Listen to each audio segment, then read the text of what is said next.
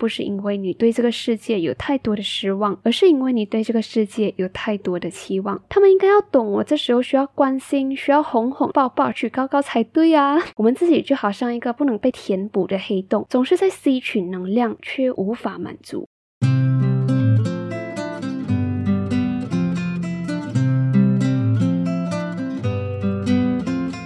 生活展览馆收藏这一刻的小时光。Hello，你好，我是掌管人菜菜。那今天在内容的一开始要念的留言呢，是在五月十五号收到的。那这位听众朋友他就叫 B 布，那这位 B 布同学他就给生活展览馆买了一杯奶茶，并且留言讲说总是很棒，很用心。那感谢 B 布啦，那你这个昵称你是真的很可爱一下啦。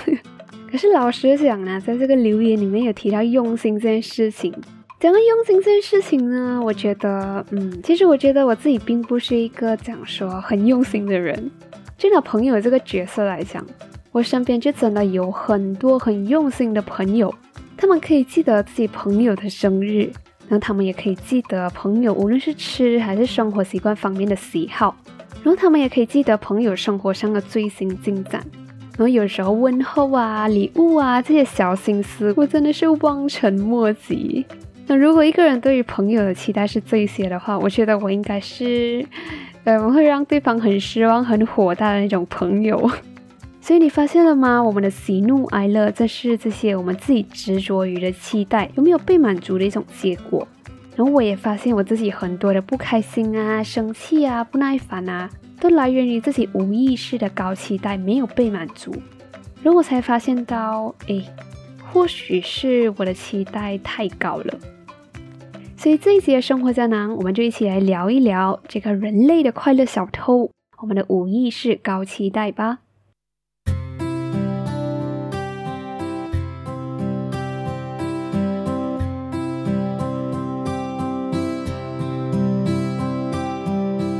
或许是我们的期望太高了。那这句话乍听之下好像是很丧的一句话，好像说明了我们生活本身没有那么美好。我们对生活抱有的期待好像是错的，甚至是我们的真实生活其实好像有一点那么的不堪。那讲到期待这个话题的时候，不知道你有没有看过那个曾经火遍全球的台湾电视剧《想见你》。那这部电视剧呢，给我最深的印象是在结尾的时候。那时候黄宇轩最后一次穿越到想要跳楼自杀陈韵如身上，然后也成功阻止了悲剧的发生。然后黄宇轩在离开前，他就对陈韵如说：“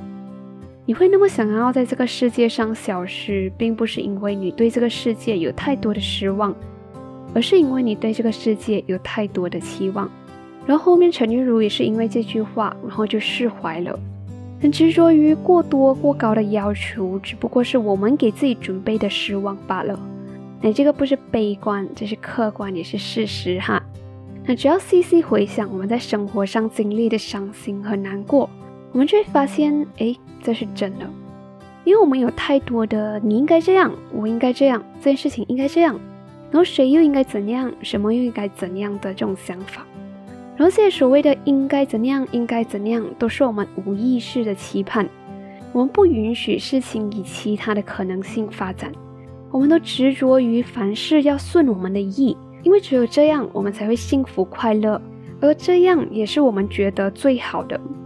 或许我们的期盼都太多，也太高了，所以才会把自己搞得那么累，也总是对生活、对事情、对自己失望。那又是什么形成我们自己的期盼的呢？那我觉得是我们每个人的生活经历，然后在生活上的所见所闻，构成一个我们对事情发展的基本预判，然后再加上我们自己的个人偏好和认知，然后才形成了我们的期盼。那讲一些我们在日常生活上可以看见的无意识高期盼吧。现在讲那些我们对身边的人，比如朋友啊、家人、伴侣的一些无意识高期盼。比如讲说，你们应该喜欢我，你们应该同意我，你们应该接受我，或者是他们应该改变自己，他们应该要懂要送我什么礼物才对啊，或者是他们应该要懂我这时候需要关心，需要哄哄，需要抱抱，需要举高高才对啊。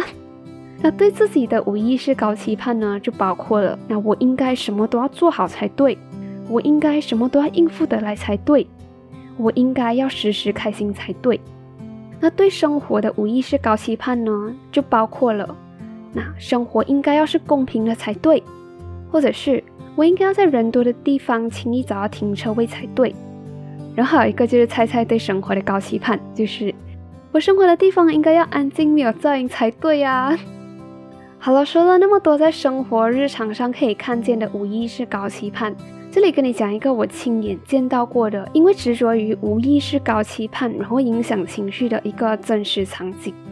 那时候菜菜才刚考完 SBM，然后在等成绩的时候，在这个期间我就做着一个短期工，然后这个短期工也是在一个 cafe 的厨房当 kitchen helper，厨房助理。然后那时候我就有发现我们主厨啊，那一个习惯。就是他不喜欢别人 customize 食物，讲讲 customize 食物诶，就比如讲说，有人会 order nasi lemak，然后他跟你讲说他不要蛋；然后有人会 order tom yum 汤，那就跟你讲说他不要肉；然后有人会 order curry m e 然后他跟你讲说他不要菜。然后呢，我就意识到这个主厨还有一个对于客人点餐的高期盼，就是他希望没有人来 customize 自己的食物。可是很不幸的又是，我们在餐饮业最常遇到的就是客人会 customize 自己的食物，因为毕竟我们每个人的饮食习惯都不同嘛，所以他每天都带着他的高期盼在工作，所以遇到有客人讲说我不要这个，我不要那个的时候，我就会下意识的捏一把冷汗，因为这个主厨他就会因为这个客人的要求就会被烦到，有时候还会生气。然后每次听到有人要 customize 食物的时候，我就会连呼吸都不敢用力。OK，虽然我知道我们这些期盼都是来源于一个对于美好的期望，可是如果我们开始过于执着于事情只能往这一个方向发展，如果不是的话，我们就会生气，就会伤心。如果我们把自己从这个情况当中抽离的话，从一个局外人的角度看起来，我们就会看起来好像总是一个在不满足的索取的人，向家人索取，向朋友索取，向生活索取，向世界索取。我们自己就好像一个不能被填补的黑洞，总是在吸取能量，却无法满足。那在 psychology 有一个叫做 anxiety theory 的理论，然后这个理论的中心思想就是。我们人类的焦虑都来源于我们期盼发生的理想和现实当中巨大的差距。那这个差距越大，我们就会越难受。那你有发现吗？其实我们的焦虑还来源于我们自己，总是想要控制那些不受控的，总是想要占有那些不能被占有的，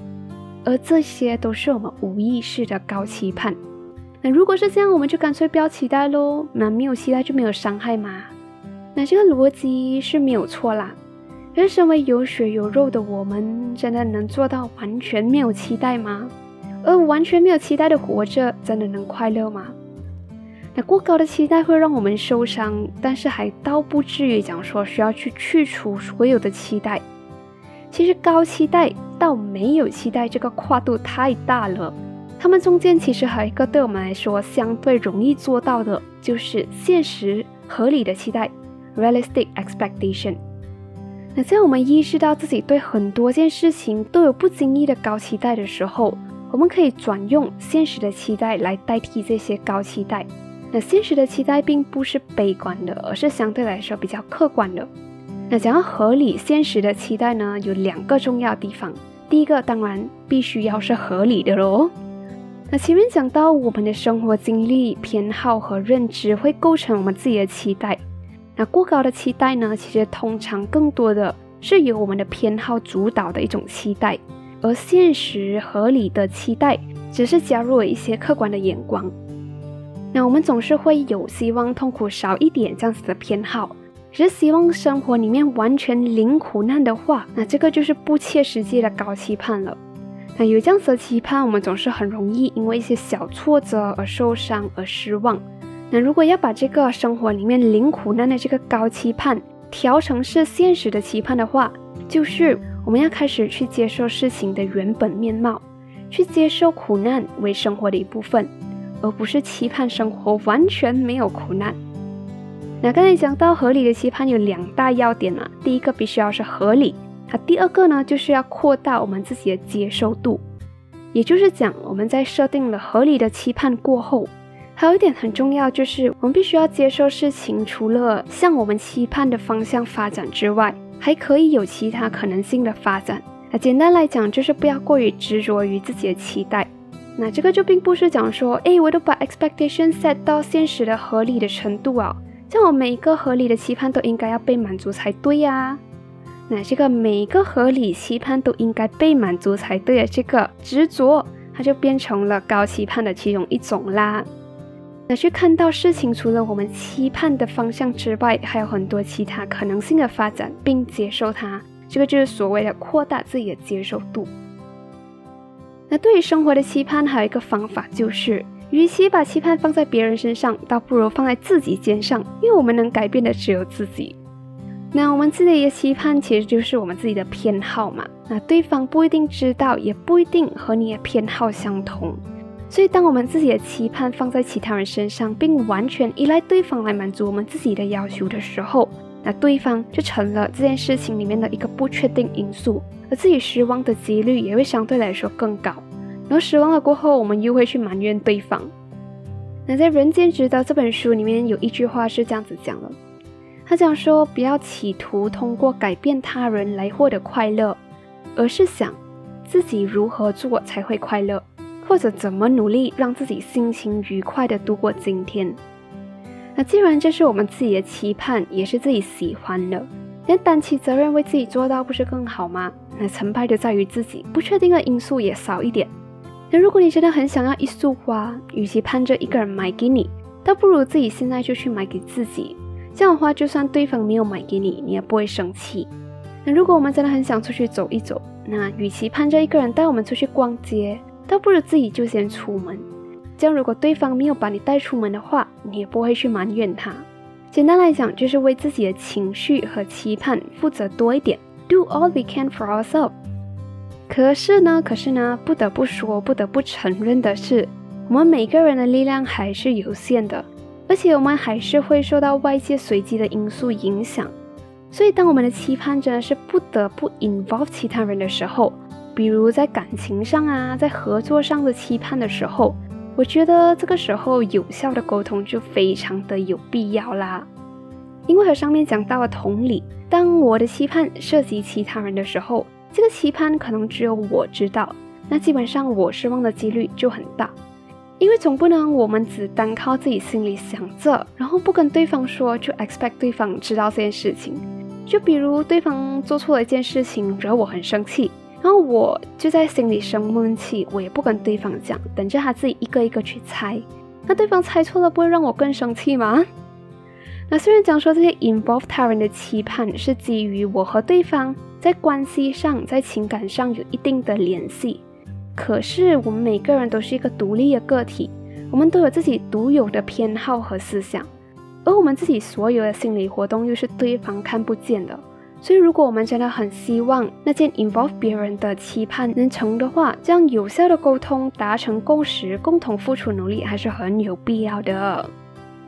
所以在应付我们在生活上很多不经意的高期盼的时候，除了去发现自己这些高期盼之外，我们也可以尝试把自己的期盼调成稍微现实一点，或者不过于执着于事情，一定要往我们期盼的方向发展。我们也可以尝试为自己多做一点，或者在我们的期盼涉及其他人的时候进行有效的沟通。那当然，这里讲到所有方法都不需要通通都做到，只要从你看起来相对容易做到的那一方面下手就好了。那我相信，只要做到上述讲到的其中一个。这已经能在情绪上和生活满意度上，对我们来说有一定程度的帮助啦。